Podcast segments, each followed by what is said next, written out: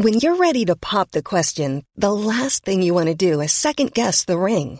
At Bluenile.com, you can design a one-of-a-kind ring with the ease and convenience of shopping online. Choose your diamond and setting. When you find the one, you'll get it delivered right to your door. Go to Bluenile.com and use promo code LISTEN to get $50 off your purchase of $500 or more. That's code LISTEN at Bluenile.com for $50 off your purchase.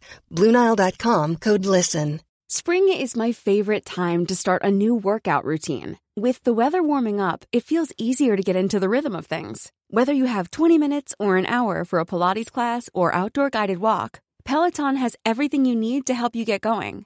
Get a head start on summer with Peloton at onepeloton.com.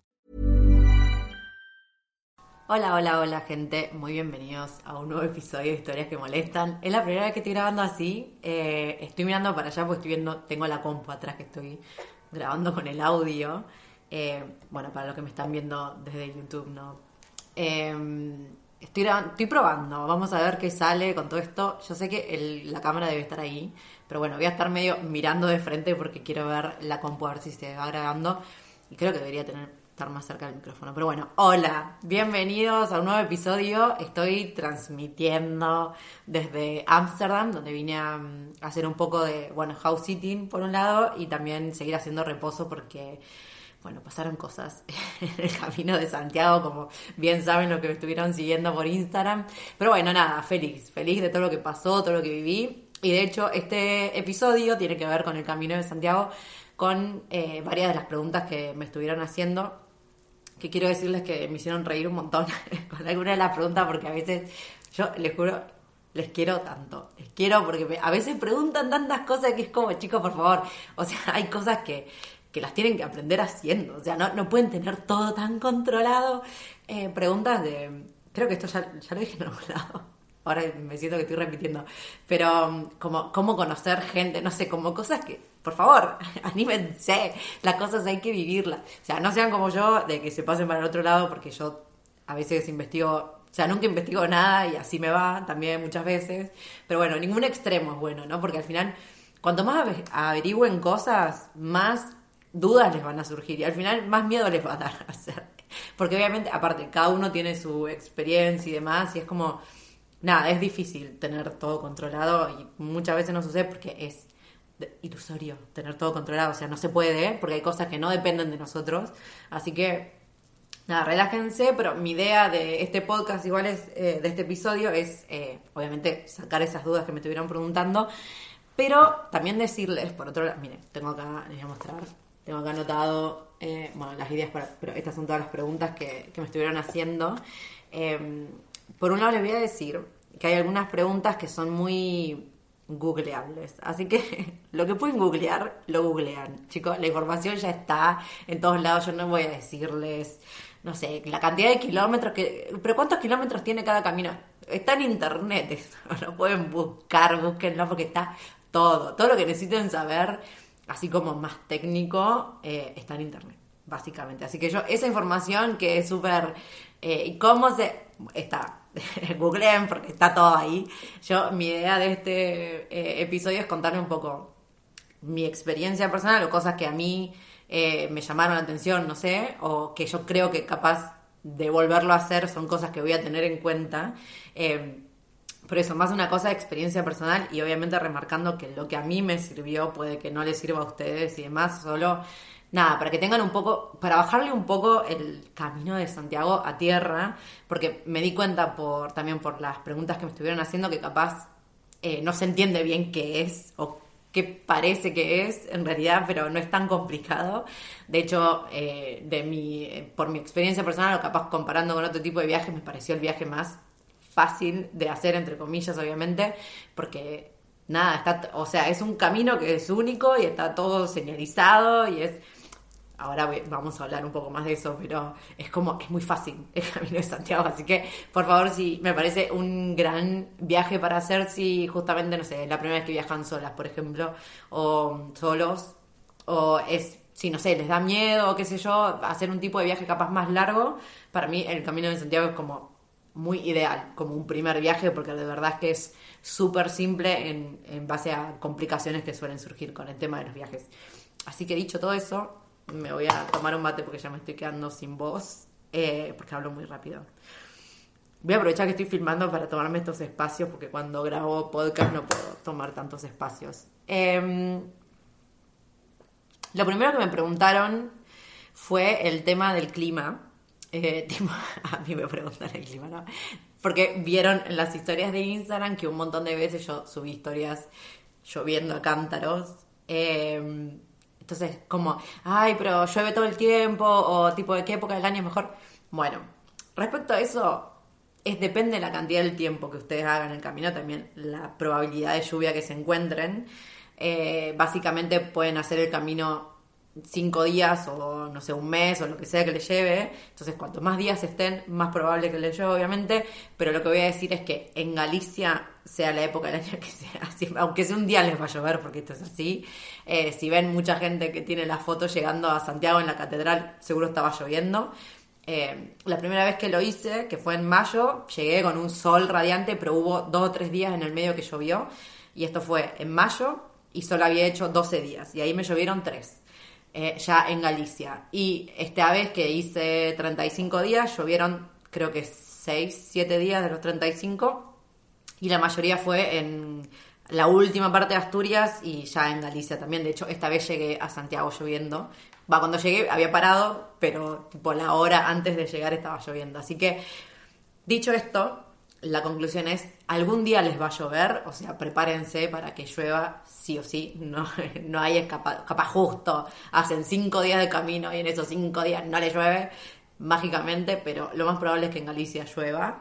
Eh, bueno, en Asturias, que es el camino del norte también, llueve un montón, pero cuál es el punto en realidad, cuál es la magia y todo esto que siempre iba diciendo que tipo yin y yang y lo bueno de lo malo, no sé qué, que por eso Galicia es tan hermoso y por eso Asturias también tiene unos paisajes espectaculares y verdes y los bosques son frondosos porque llueve, porque llueve mucho. Entonces, si quieren un clima árido, no esperen después un bosque o una jungla porque no va a suceder. En esos climas, en esos tipos de paisajes siempre llueve y por eso son tan lindos. Así que bánquense la lluvia, lo más probable es que llueva Ahora, la recomendación obviamente es em, tengan un buen calzado que se banque lluvia y tengan, bueno, una buena campera, pero para mí, a mí lo que más me salvó en tema mochila, porque a mí lo que más me preocupaba en realidad más que mojarme yo, que al final agua es agua y sí es incómodo, pero no pasa a mayores, era la mochila, ¿no? Que no se te mojen todas las cosas de la mochila. A mí lo que me recontra sirvió fue el poncho del Decathlon, que sale 4,99 euros y te sirve una banda. O sea, lo tiene todo el mundo, aparte te queda horripilante, pareces un escarabajo, pero es buenísimo porque están todos con los mismos, o sea, no pasa nada. Y mm, no lo tengo acá, lo dejé. Eh, pero bueno, nada, te lo pones y te lo tirás por arriba de la mochila y la cubre entera. De hecho, me pasó que esta última vez en el camino, eh, los días que llovió, que llovió una banda, cuando llovía, llovía, o sea, llovía. Eh, y había un viento terrible y fue horrible porque uh, el peor día me agarró en el medio de la carretera, por lo cual no había dónde esconderme, o sea, tenía que caminar, caminar, caminar. Eh, al último ya iba riéndome sola en el medio de la ruta porque ¿qué podía hacer? O sea, quedarme parada mientras llovía, no, por lo menos seguía avanzando. Pero había un viento terrible, por lo cual el poncho volaba por todos lados, así que me empapé. La mochila no, porque obviamente al estar pegada la espalda y estar como por lo menos tapada, no se, no se mojó ni una gota, pero sí eh, me empapé entera. El cuerpo terrible, o sea, completamente, pero completamente mojada, hecha sopa. Las zapatillas tuvieron dos días para secarse y eso que eran de las buenas, pero claro, o sea, yo iba directamente, hubo partes que estaba tipo inundado, entonces pisé por agua, o sea, completamente mojada, pero la mochila se salvó. Así que mi recomendación es un buen poncho, el Decathlon es como el más pedorro, obviamente. Va, no, no el más pedorro. Más pedorro podría ser uno de, que se consiguen en los bazares, tipo que son súper finitos y eso no te cubre nada. Pero el del Decathlon, este de 4,99, es como el más básico de todos. E igual, para mí, funciona. Después se pueden comprar los Pro que te llegan hasta el piso y no se vuelan con nada. Pero bueno, allá ustedes. Eh, yo les digo que de experiencia, la verdad, a mí el del Decathlon me funcionó, así que nada eso. Pero bueno, conclusión, va a llover, eh, lo hagan en la época del año que lo hagan. Yo lo que más me preocuparía para mí en realidad es depende del tipo de camino que... Esto es algo que me está surgiendo a mí ahora, no es algo que me preguntaran, pero se me ocurre, porque es lo que yo pensaría. Hay muchos caminos, ¿no? El camino de Santiago no es un solo camino, hay varios, eh, y cada uno tiene una dificultad distinta porque pasa por distintos paisajes, ¿no?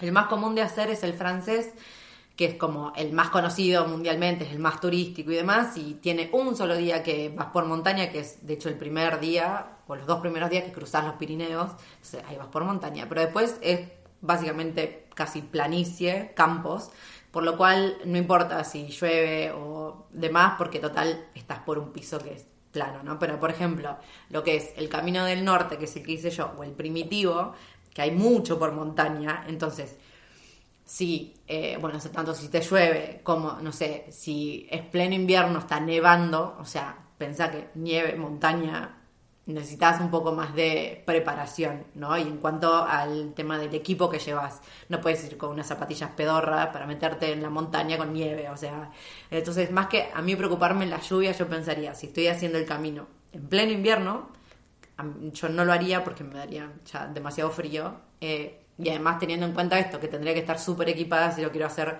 por la parte de montaña, porque no puedes ir así nomás. O sea, obviamente necesitas bastones, necesitas unas buenas zapatillas para la nieve y demás.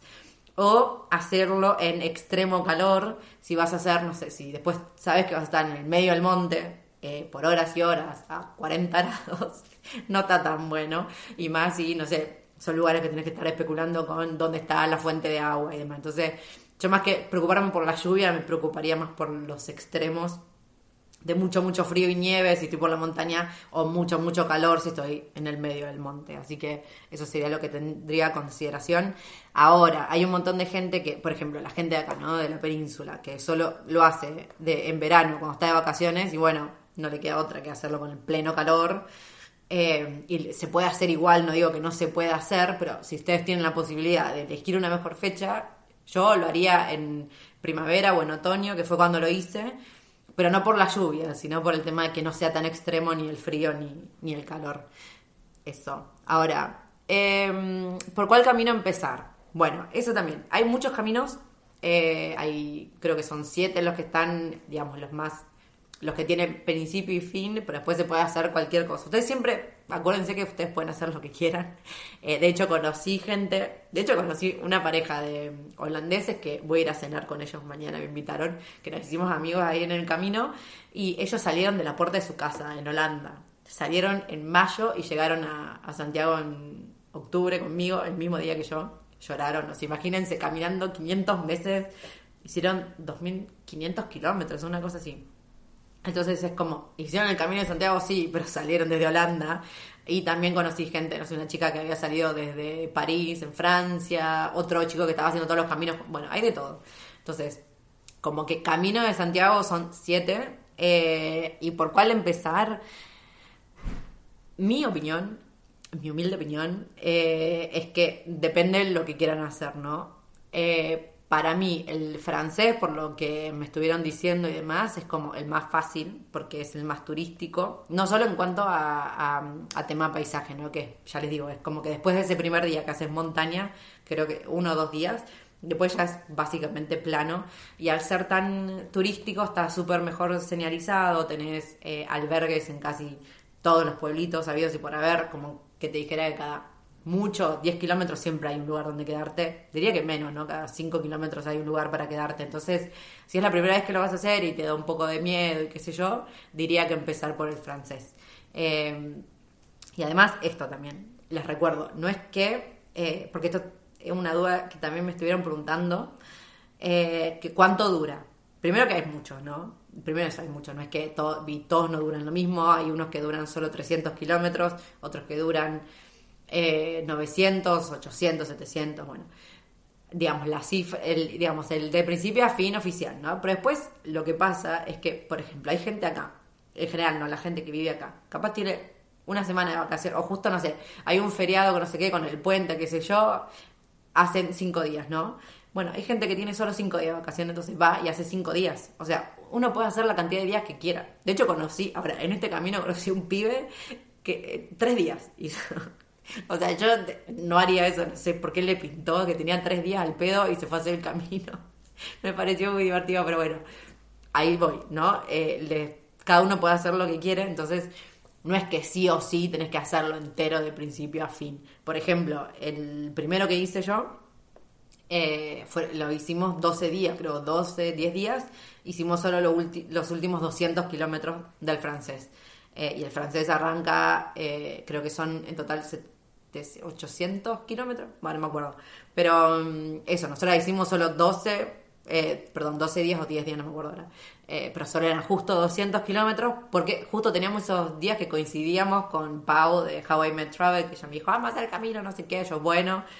Y, justo coincidíamos en el mismo espacio, las dos acá, 12 días. Entonces dijimos, bueno, hagamos 12 días y ya está, no es que estás obligado a hacerlo de principio a fin. Em, por cuál em, estoy, estoy por cuál empezar, ya me estoy yendo por las ramas. Eh, pero cuestión, bueno, yo empezaría, si fuera ustedes y tienen ahí muchas dudas y demás, por el francés, por ejemplo. Ahora, si les encanta el turismo aventura, por ejemplo, me encanta el montañismo o hacer trekkings, así que vayan más por paisajes, haría el del norte. Yo el hice, el del norte fue el que hice completo, el que terminé hace poco, donde me inicié y todas esas cosas, pero ya vamos a hablar. El del norte para mí fue impresionante en temas paisajes, o sea, tenía de todo, pero de todo.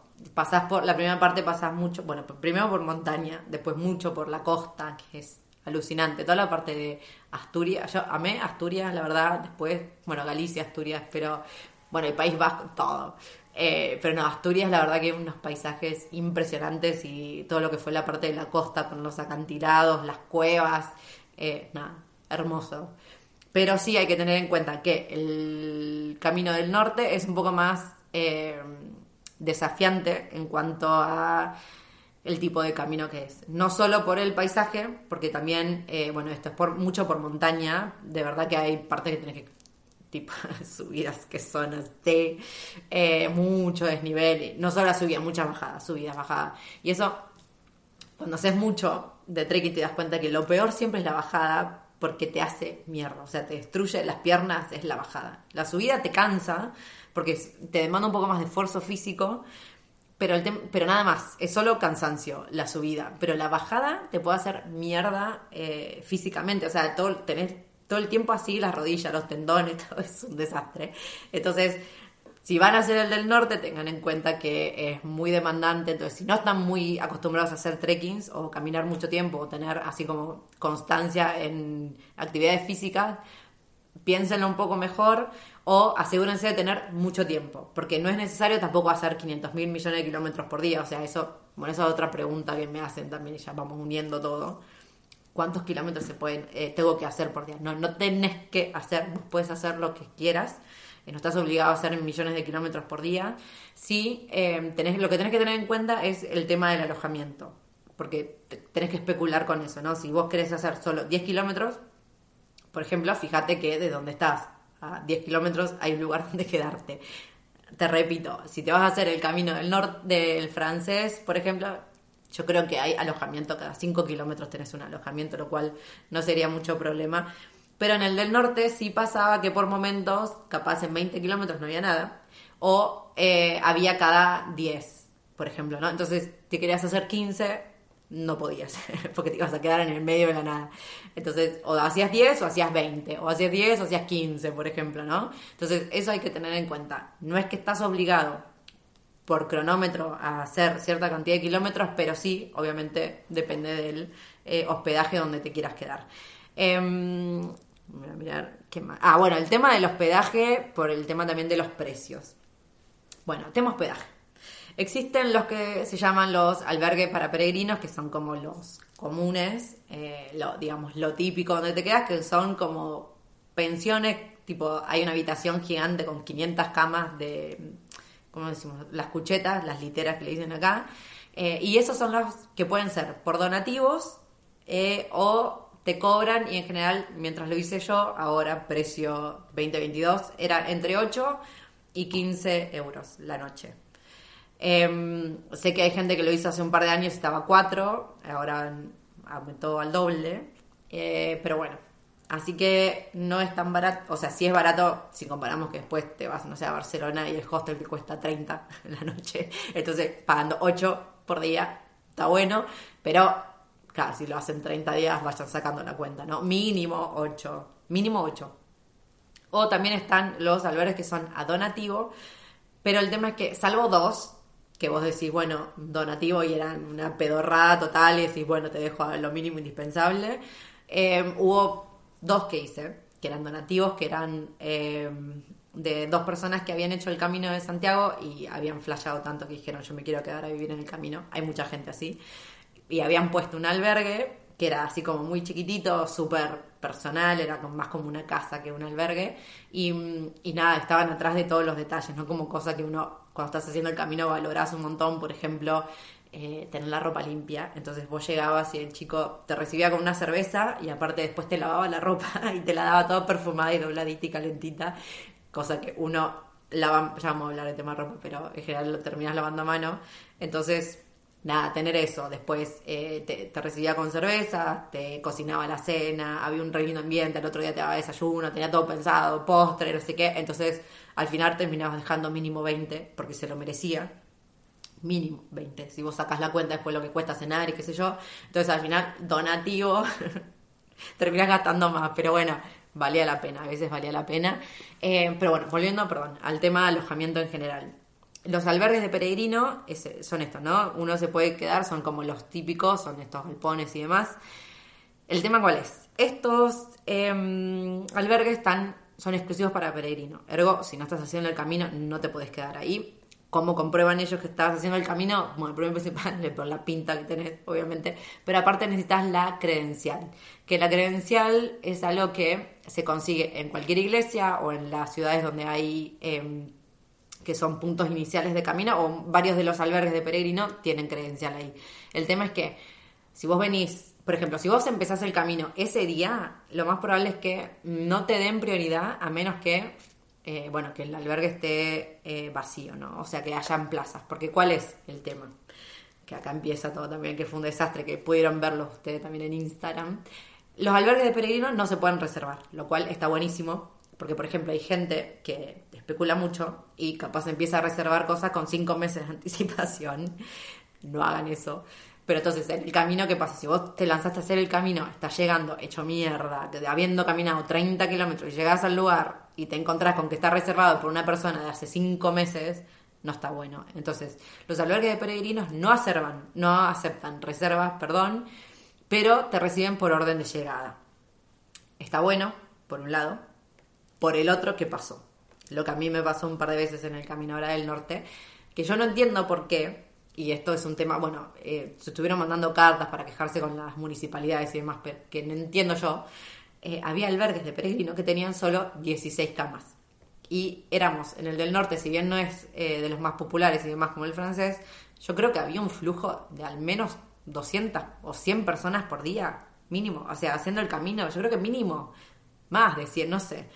Pero ¿cómo, o sea, ¿cómo va a haber un albergue solo 16 plazas? O sea, imagínense que, claro, vos veías esto, en la noche anterior veías esto, entonces decía, loco, tengo que salir corriendo, para te levantaba a las 6 de la mañana y, hacías lo posible para llegar primero al lugar, entonces, por un lado, que yo, no, no está bueno, no está bueno de ningún lado, porque al final haces todo corriendo, no tenés tiempo de ver nada, estás como especulando con a ver que si llego, que si no, capaz estás recansado, querés frenar, no podés, te haces mierda caminando rápido, todo para poder tener un lugar donde dormir, porque después lo que pasa es que si te quedas sin lugar en los albergues, lo más probable es que en varias de las ciudades hay hostels y demás, pero que te salen el doble y ya no es lo mismo que estar como haciendo el camino de Santiago. Pero bueno, tenés tu alternativa, porque hay gente también que, a ver, imagínense los albergues, tengo muchas cosas que decir los albergues.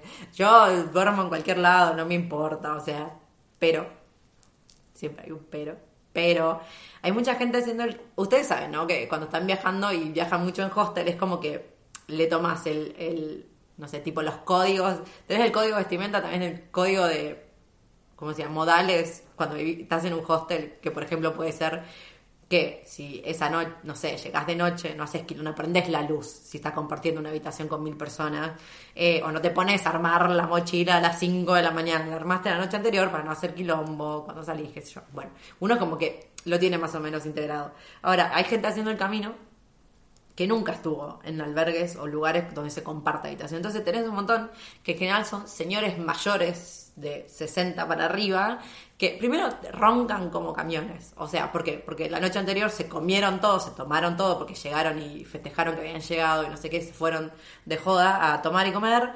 Eh, y después llegan a la noche, no hacen su mochila, obviamente, y encima roncan como camiones. Entonces, Imagínense la cantidad de veces que pasó de estar en el albergue, que tenés una habitación compartida con 30 personas, de los cuales 15 son estos señores, todos roncando al unísono. O sea, es un bajón. Entonces, una de las cosas que uno tiende a valorar mucho es poder dormir bien, porque al otro día tenés que caminar 40.000 kilómetros. Entonces, dormís para la mierda. Eh, y encima te prenden la luz a las 5 de la mañana porque ellos salen muy temprano. Estos señores entonces, bueno, entiendo a la gente, conclusión, entiendo a la gente que a veces elija no quedarse en los albergues de peregrino y prefiera pagarse un hostel o un hotel. O sea, tiene sentido a veces, pero bueno, si uno es una latina con poco presupuesto, siempre vamos a elegir dormir. Así que, eh, eh, consejo, tapones, tapones para el oído o auriculares con música porque de verdad que nunca se van a salvar de los señores que roncan. Tal vez tengan la suerte de que sea solo uno por noche, pero lo más probable es que mínimo cinco les ronquen. O sea, esto es así, así que nada. Pero bueno, ¿cuál es el tema? no Que si se van a reservar, pros de reservar, que probablemente duerman mejor, que no tienen que apurarse ni correr, se pueden relajar y caminar lento porque total saben que llegan y tienen reserva pero bueno, la contra es que se pierde un poco lo que es tipo la onda del Camino de Santiago, que es llegar y bueno. Entonces, nada, tema precio, los albergues de peregrino van a ser más baratos, arrancan en 8, algunos lugares estaban 15, entre 8 y 15, o tienen los que son de donativos, que ya les digo, puede que sea donativo pedorrísimo o donativo que esté muy bueno y demás. Pero bueno, los albergues son eso. Hubo alguien, no me acuerdo ya, que no lo noté, pero alguien que me había dicho algo como pero ¿cómo es el tema del alojamiento? ¿La gente recibe a los peregrinos? ¿Cómo saben cuándo? No, chicos, esto no es un... O sea, esto es muy turístico. O sea, no, no es que... Oh, que tipo llegan de a cinco... O sea, imagínense que ya les digo, el Camino del Norte tiene un flujo de gente de 200 personas por día mínimo. El Camino francés, no sé cuántas personas hay por día haciéndolo. O sea, imagínense que gente en un pueblito de 20 habitantes que va a alojar a la... O sea, no. Sáquense de la cabeza que esto es algo como antiguo. Esto está súper popularizado ya. Eh, no te aloja la gente, porque sí, a menos que no se te metas en Couchsurfing o capaz justo tengas la... Pero no es lo, lo, más común, lo más común es que tengas que pagar tu alojamiento, porque imagínate que hay mucha gente haciéndolo al mismo tiempo. O sea, no... No, bajen de la romantización de que el camino de... No, o sea, está súper turístico. Eh, ah, y esto me trae a tema acampada. O sea, primero y principal, en España está prohibido acampar, básicamente, ¿no? Primero y principal.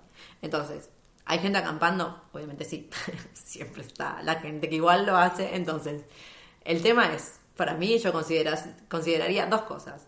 Uno, el tema del peso.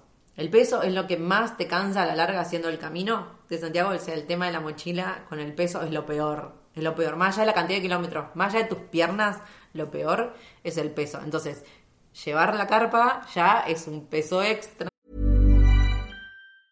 There's never been a faster or easier way to start your weight loss journey than with PlushCare. PlushCare accepts most insurance plans and gives you online access to board-certified physicians who can prescribe FDA-approved weight loss medications like Wigovi and Zepbound for those who qualify. Take charge of your health and speak with a board-certified physician about a weight loss plan that's right for you. Get started today at plushcare.com slash weight loss. That's plushcare.com slash weight loss. plushcare.com slash weight loss. Spring is my favorite time to start a new workout routine. With the weather warming up, it feels easier to get into the rhythm of things. Whether you have 20 minutes or an hour for a Pilates class or outdoor guided walk, Peloton has everything you need to help you get going. Get a head start on summer with Peloton at onepeloton.com. Que no puedes usarlo, o sea, la realidad es que no puedes usarla tanto porque al ser tan concurrido, hay pocos lugares donde te puedas esconder. Y si te ven, pueden que simplemente te digan, mira, levanta porque está prohibido, o encima te multen. Por lo cual te estás arriesgando bastante. No sé si vale la pena, eso eh, es un tema personal.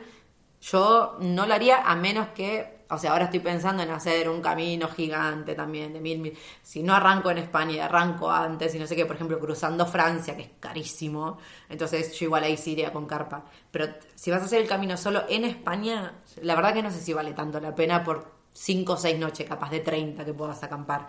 Entonces yo consideraría el tema, eh, el tema, ¿cómo se llama? El peso, que para mí es lo más clave. Entonces, alojamiento, lo más barato que pueden hacer es el tema de los albergues municipales.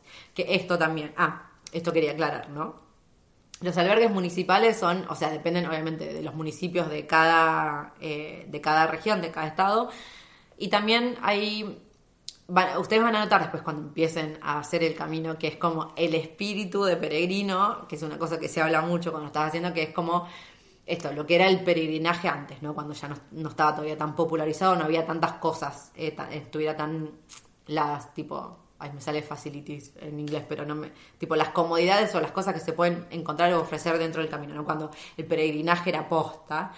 Entonces, hay mucha gente que todavía sigue valorando esto. Entonces, por ejemplo, nos ha pasado de llegar eh, a un albergue hechos mierda eh, y que, por ejemplo, estén todas las camas ocupadas, pero la persona que estaba a cargo, ¿no? El hostelero, no, no, el hospitalero, la hospitalera que estuviera a cargo de ese albergue, si esa persona había hecho el camino de Santiago y te entendía que vos llegas sufriendo, que ya no puedes caminar más, no te puedes mover y demás. Entonces me pasó de ver gente que a pesar de que hubiera, no sé, 20 plazas, igual dejaba dormir a la gente, por ejemplo, en el piso, en la cocina, en el patio, no sé, lo que sea. Entonces esta gente que se solidarizaba con lo que con el peregrino. Pero después también hay otros que son, que son los municipales, pero que están eh, manejados por gente que, que, labura porque necesita trabajo y demás, que, que, te dicen, mira, no, se agotaron las plazas, yo a las 6 de la tarde me voy, no entra nadie más, fin de la historia. Entonces, como que esto también lo vas viendo y podés saber qué, qué albergues están manejados por peregrinos ex peregrinos o peregrinos que sigan haciendo el camino de vez en cuando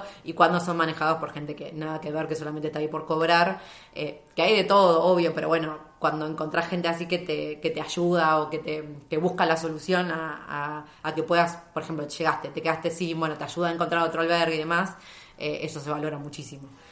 Em, creo que eso todo, lo, después se me ocurre otra cosa más. Eh, ah, la credencial, ya les dije, el límite de tiempo, esto lo pueden hacer cuando quieran. Ah, el tema de eso, ¿qué pasa si, por ejemplo, hay un día que no quiero caminar? No caminas.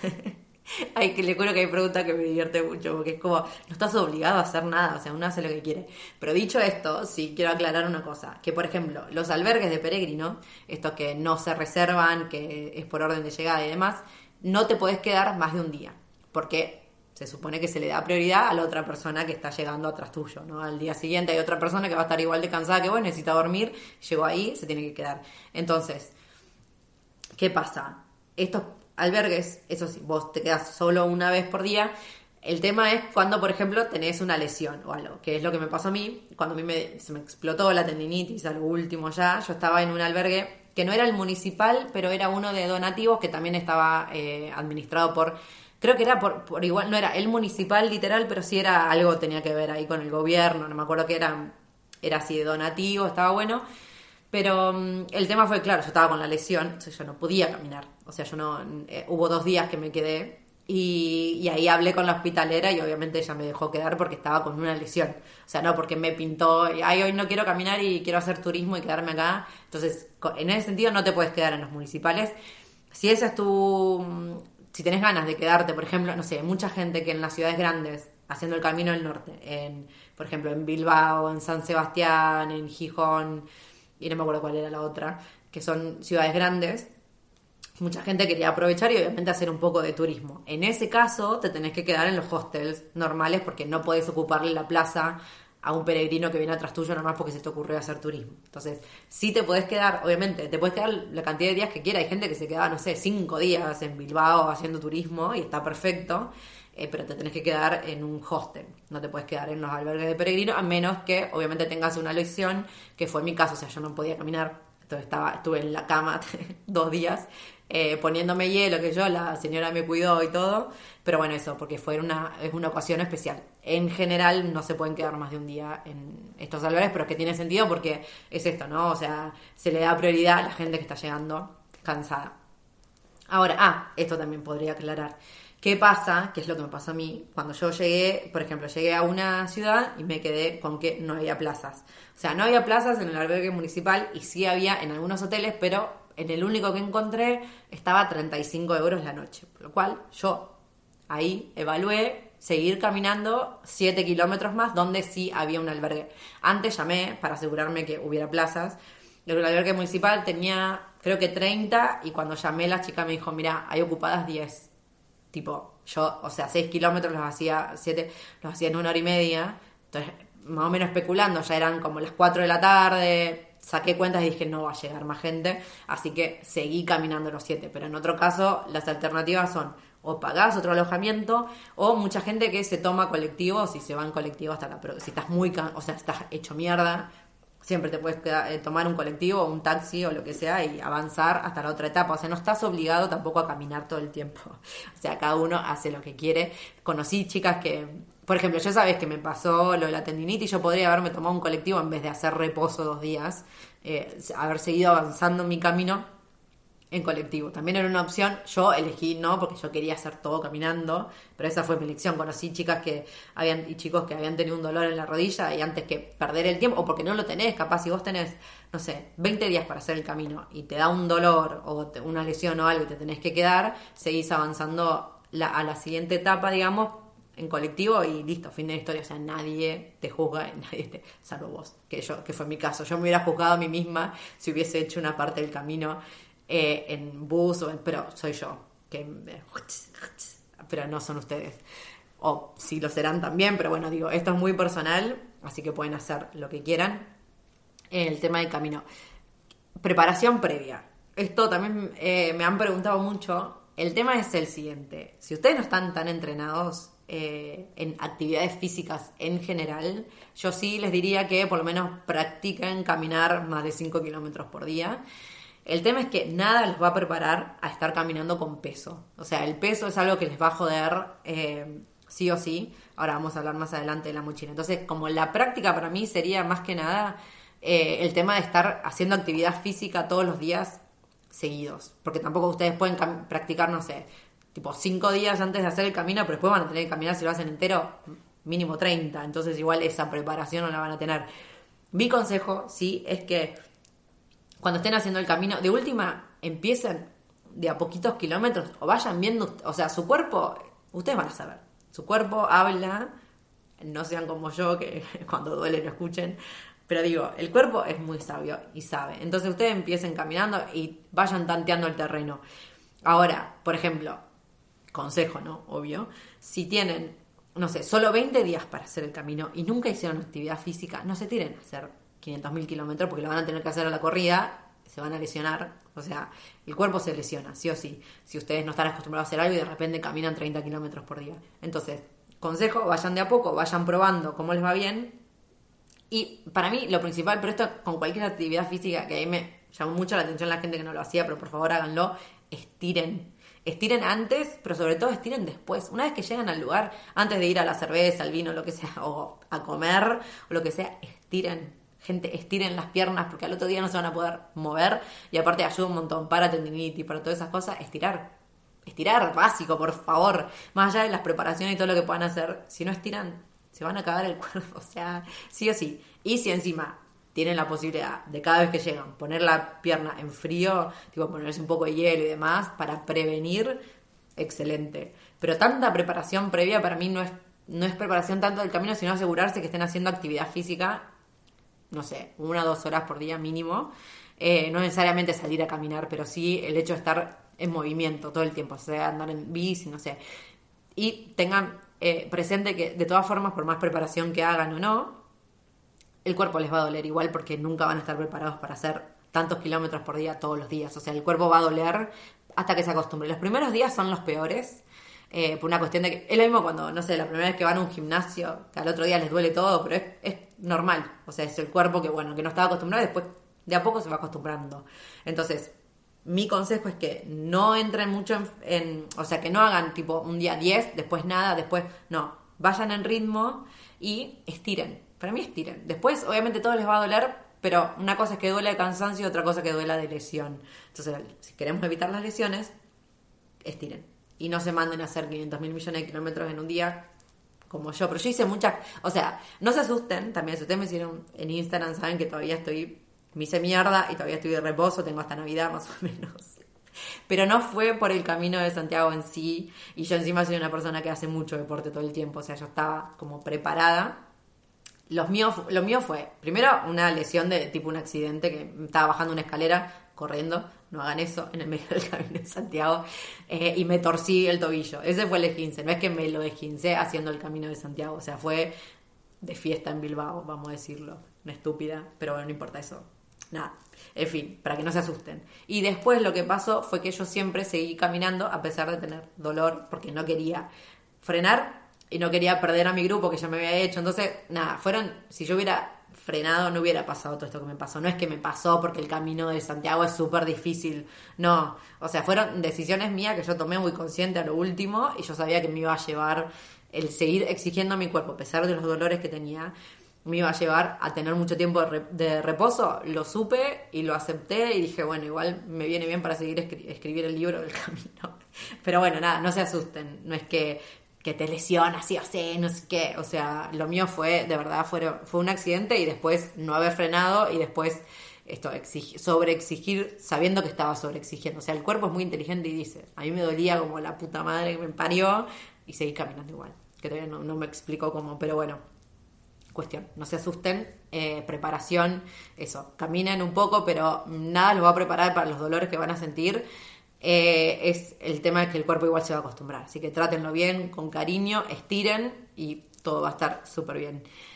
Em, preparación, ah, tema de calzado. El tema calzado, eh, yo les, cuento mi situación para que después vean que cada situación es muy personal. Yo todo esto les estoy diciendo es lo que me funciona a mí. Eh, después a cada uno le van a funcionar cosas distintas, eso tenganlo en claro, porque por ejemplo, para el primer camino que yo hice, eh, cuando Pau me dijo, hagamos el camino, no sé qué, esto fue con una semana de anticipación, creo, una cosa así. Yo no andaba con zapatillas de trekking, tenía mis zapatillas normales de caminar todos los días, por lo cual tuve que comprarme. Entre que viajé y no sé qué, me terminé comprando creo que fueron cuatro días antes de hacer el camino. Cuando yo comento esto en Instagram, todo el mundo, bueno, todo el mundo, pero mucha gente, no, que no te podés comprar el trekking. Tipo, el primer y único consejo que todo el mundo te da, no te compres zapatillas de trekking antes de hacer el camino porque tiene... Entonces mi respuesta era, ¿y qué hago? No lo hago, entonces, tipo, me compro una zapatilla de trekking, espero cinco meses a gastarlo un poco y no hago el camino. O sea, entiendo que el punto es que te compras unas zapatillas que justo te apretan o justo te... y te tiras a hacer 200 kilómetros, te vas a hacer concha las piernas. O sea, esto tiene sentido, pero el tema es que también puede pasar que justo encuentres zapatillas ideales y te funcionen, como fue mi caso. Yo me compré las zapatillas de trekking cuatro días antes, me anduvieron espectaculares, me duraron todo el día, no me hicieron ni una ampolla y son las mismas que volví a usar en este segundo camino, que me aguantaron los 915 kilómetros, súper bien. Entonces, tema calzado, busquen uno que a ustedes les sirva Consejo que sea, obviamente, de trekking, de montaña, si van a hacer el del norte, sobre todo, que tenga un buen agarre porque van a andar por montaña. Y que dure en la lluvia. O sea, es una gran inversión, para mí valió la pena. Ahora no me estoy acordando cuál es la marca. O sea, eran las Quechua algo que me salieron 44 euros, creo. Una cosa así. Bueno, después les voy a decir bien, pero no les digo que estas sean las ideales. A mí me anduvieron bárbaro y las amo porque ya les digo, las compré en cuatro días y ni una ampolla me hicieron, así que genial. Sí me sacan ampollas en este segundo camino, pero fueron 900 kilómetros y me empezaron a salir cuando empecé con las lesiones porque estaba caminando torcida, o sea, no fueron las zapatillas. Eh, así que nada, eso, tema calzado, asegúrense que sean de trekking, de montaña, por favor, y que tengan, eh, que aguanten a la lluvia porque les va a llover y van a, o sea, si andan con zapatillas que se les mojen todo el tiempo, ahí se les van a salir 3 mil millones de ampollas. Em, me voy a tomar este matecito que está helado ya. Em, ah, bueno, el tema de la señalización. El tema de la señalización. El tema porque yo hubo, ya les dije, hubo dos o tres días que me perdí haciendo el camino del norte. Eh, está, el camino francés está muy señalizado, o sea, cada dos, cada cinco kilómetros tenés la cosita que te dice cuántos kilómetros te faltan a Santiago y tenés siempre, tenés que seguir las flechas amarillas, está súper señalizado. El del norte no está tan señalizado al principio. Entonces está bueno que ustedes se bajen. Hay una aplicación que se llama Buen Camino, que yo nunca me la pude bajar porque mi celular es de China y hay aplicaciones que me dicen no está disponible en tu país, entonces nunca me la pude bajar. Pero hay una página eh, web que es Gronce y hay otra que se llama que era lo que estaba usando yo, alberguescaminodesantiago.com, creo que era una cosa así, y te iba mostrando el mapa con las eh, distintas etapas. Entonces yo me lo bajaba al Google Maps y de ahí lo iba siguiendo más o menos. Entonces hubo un montón de veces que seguí el celular porque no había, o sea, pasaban kilómetros y kilómetros y no había una puta señalización. Eh, pero hubo dos veces que una vez se me rompió el teléfono y estuve sin el mapa todo el día y me perdí, obviamente, pero esto era muy al principio del camino, o sea, cuando todavía no había mucha señalización. Y otra vez que éramos tres y estábamos siguiendo, había como muchas alternativas para hacer el camino y quisimos nosotros hacer por la costa en vez de ir por la carretera y nos terminamos perdiendo como 7 kilómetros de más. Eh, ese día fue terrible. Em, pero bueno, tengan en cuenta eso, que el camino del norte sí hay partes que no está señalizado, por lo cual está bueno si tienen celular y se pueden bajar la ruta. Y hay mucha gente que igual tiene, que se compra las guías eh, del camino pero para mí, en mi cabeza, eso es peso extra. Entonces, si lo pueden, ahora, si esa gente se hubiera perdido el día que yo, que yo perdí mi celular, entonces ahí me hubiera estado buenísimo tener una guía porque no me hubiera perdido. Pero pensando en el peso, la verdad que prefiero bajarme el mapa celular. Y ya, aparte, porque les digo, solo la primera etapa, capaz los primeros 20 días, que hay partes que no están señalizadas, pero después está todo súper señalizado. O sea, siempre hay un. Cuando llegan a pueblitos y esas cosas, es como que Siempre la gente, hay gente que sabe que pasan peregrinos todo el tiempo por la puerta de su casa y te indican. Eso es un flash. Algún día me gustaría hablar con alguien que. Imagínate vos vivís en tu casa, abrís la ventana y todo, no sé, cada una hora tenés una persona que te pasa por enfrente o está haciendo el camino. Me parece una flayada total. Eh, está anocheciendo en Ámsterdam. No sé si están dando cuenta por la luz. Eh, que voy, 44 minutos. Perdón, gente, perdón. Eh, ah, y acá, el tema del peso en la mochila, que es algo clave que esto he hablado con gente, con ustedes, que me preguntan por internet eh, el tema de la mochila, como que hay que llevar. Yo les digo lo que yo llevé y después ustedes evaluarán. Me arrepiento, llevé la computadora como una estúpida y encima se me rompió. Rompí todo en este camino. Se me rompió yo creo que por el golpe constante, se me rompió la placa de video, pero creo que la pude arreglar ahí un poco. Em, mi mochila pesaba, yo pensé que pesaba menos, pero pesaba casi 8 kilos. Y para mí estaba de más, porque lo ideal es que la mochila siempre te pese el 10% de tu peso, ¿no? Yo peso 61, creo, entonces mi mochila debería haber pesado 6 kilos, pesaba 8, casi 8. Em, pero sacando, si yo hubiera sacado la compu, ahí me pesaba ideal. Pero bueno, sacando la compu no lleven computadora, por favor, no sean como yo, eh, a menos que realmente estén trabajando y demás. Pero bueno, eh, yo llevaba dos mudas de ropa. No, pero ¿qué, ¿qué, haces con la ropa cuando se lava mano, gente? Más de dos mudas no es necesario. Yo llevaba la muda con la que caminaba, una remera y, no mentira, igual, miento, eran dos, porque la remera eh, mangas cortas y después llevé unas mangas largas, que es la que tengo puesta en este momento, porque después empezó a hacer frío, mucho frío, entonces igual salía caminando con la, que es la remera térmica. Entonces, remera térmica y remera mangas cortas para caminar que esto es necesario si van a hacer el camino tanto tiempo como yo, que fue un mes, un poco más de un mes, de hecho, un mes y una semana estuve, eh, que el clima cambió un montón, porque si van a hacerlo solo 10 días y en primavera, la térmica obviamente no es necesaria. Pero bueno, eso, fíjense en el tema climas. Pero yo que hice los dos climas, tipo frío y un poco de calor, una remera, mangas cortas para caminar y una térmica para caminar y después la remera que me ponía cuando terminaba de caminar. O sea, me bañaba y me ponía una remera. O sea, tres remeras y pantalones, el pantalón largo para caminar y un short. Y fin. Entonces, el día que caminaba con pantalón largo, cuando llegaba me ponía... Ah, no, mentira, hay una calza. O sea, son tres al final. Son dos mudas para caminar y una para que me ponía cuando llegaba.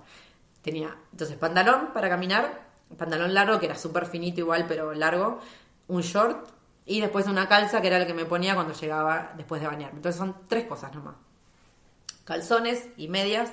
Medias estaba llevando dos pares el que llevaba y después cuando llegaba lo lavaba a mano y me ponía el otro. Y así, todos los días. Entonces la ropa se lava a mano. Yo sé que les parece poco, sobre todo para haber estado caminando un mes, pero piensen en el peso de la mochila. Porque yo les digo, llevando esto, más llevando la compu, después llevaba, obviamente, los remedios, em, el peine, el shampoo, dentífrico, cepillo de diente, ojotas, clave, las ojotas, eh, porque para, primero para sacar, para poder sacar los pies de la zapatilla y que respiran, pero también para bañarte en los albergues, porque es un asco, imagínense el flujo de gente que hay, hongos por doquier, o sea, siempre tengan ojotas para cualquier tipo de viaje igual, pero sobre todo en el Camino de Santiago.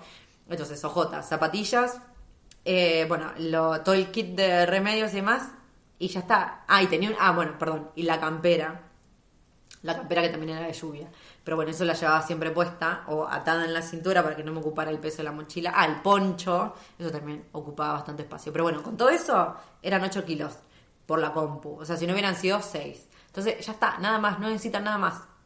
No, pero que la... No, nada. No sé qué se les puede ocurrir, que más, más ropa, ¿para qué? Si estás todo el día, estás el 90% del día caminando. Después llegas, te pones lo que... Y todo el mundo estaba con la misma ropa todo el tiempo. O sea, no es que, ay, pero ¿quién es? No, no. Y zapatillas solo una, es con la que van a caminar todos los días, y después ojotas. Hay gente que lleva las... Eh, o lleven, por ejemplo, no sé, dos pares, para mí ya es mucho, dos pares de zapatillas. Up to you, ya les digo, no es que no lo pueden hacer, pero el tema es que todo esto es para concluir que el peso, chicos, el peso es lo que más van a sufrir. No importa la cantidad de kilómetros, si ustedes tienen, por ejemplo, no llevan nada caminando. Entonces, pueden caminar millones de kilómetros, pero ya teniendo peso en las mochilas ya no sufren solo las piernas, sufre la cadera, sufren los hombros, la espalda. O sea, piensen de verdad que lo peor, lo que más van a sufrir es el peso. Entonces, cuanto menos pesos tengan, mejor. Y no lleven. Ah, y yo sí llevé, obviamente, un cuaderno, porque para escribir mis andanzas por el camino, y eso ya es un peso también. Entonces, nada, ténganlo en cuenta. Yo sé que como yo llevé eso, hay gente que habrá llevado otra cosa. Después piensen también que, ah, bueno, esto también lo voy a agregar, que no estaba agregado, tema comida. El tema comida eh, existe en cada pueblo lo que se llaman el menú peregrino, que suele salir entre 10 y 15 euros y te incluye la comida, que es primero segundo plato, un postre y a veces bebida, a veces no. Entonces, ustedes hagan la cuenta que si todos los días hacen, por ejemplo, un albergue, vamos a hacer lo mínimo indispensable en tema precio, ¿no? Albergue de 8 la noche, es el mínimo que pagan. Después se comen al mediodía el menú de peregrino de 10 y a la noche el de 10 son 28 euros por día. Hagan la cuenta si hacen el camino 35 días. Una millonada. Por lo cual yo, por ejemplo, comí muchas veces en cosas del súper. Y a veces, también especulando, ¿no? Que hay, te fijas que lo que pasa mucho en el norte, que capaz hay pueblos donde no hay nada entonces decís, bueno, si me compro, tengo que comprar comida en la próxima ciudad grande porque después, durante los próximos 20 kilómetros, no hay nada para comprar, a menos que yo vaya y me coma en un restaurante, ¿no? Entonces, a veces en la mochila también metía comida. Entonces, ese es un peso del que tienen que estar. Como que déjense un changui, por ejemplo, si ustedes, en mi caso, ¿no? yo estaba con los ocho, pero suponiendo que hubiera tenido menos peso, siempre va a haber capaz un kilo hay días que ande con un kilo más de comida. Y, ah, el agua, gente, el agua. Eso ya es, si van con una botella un litro, es un kilo. O sea, el agua sí o sí, entonces es preferible que tengan poca ropa, pero que después puedan meter agua y comida para no estar gastando después eh, en el tema de los... ¡Ah! Y otra cosa me estaba olvidando, bolsa de dormir, bolsa de dormir sí o sí.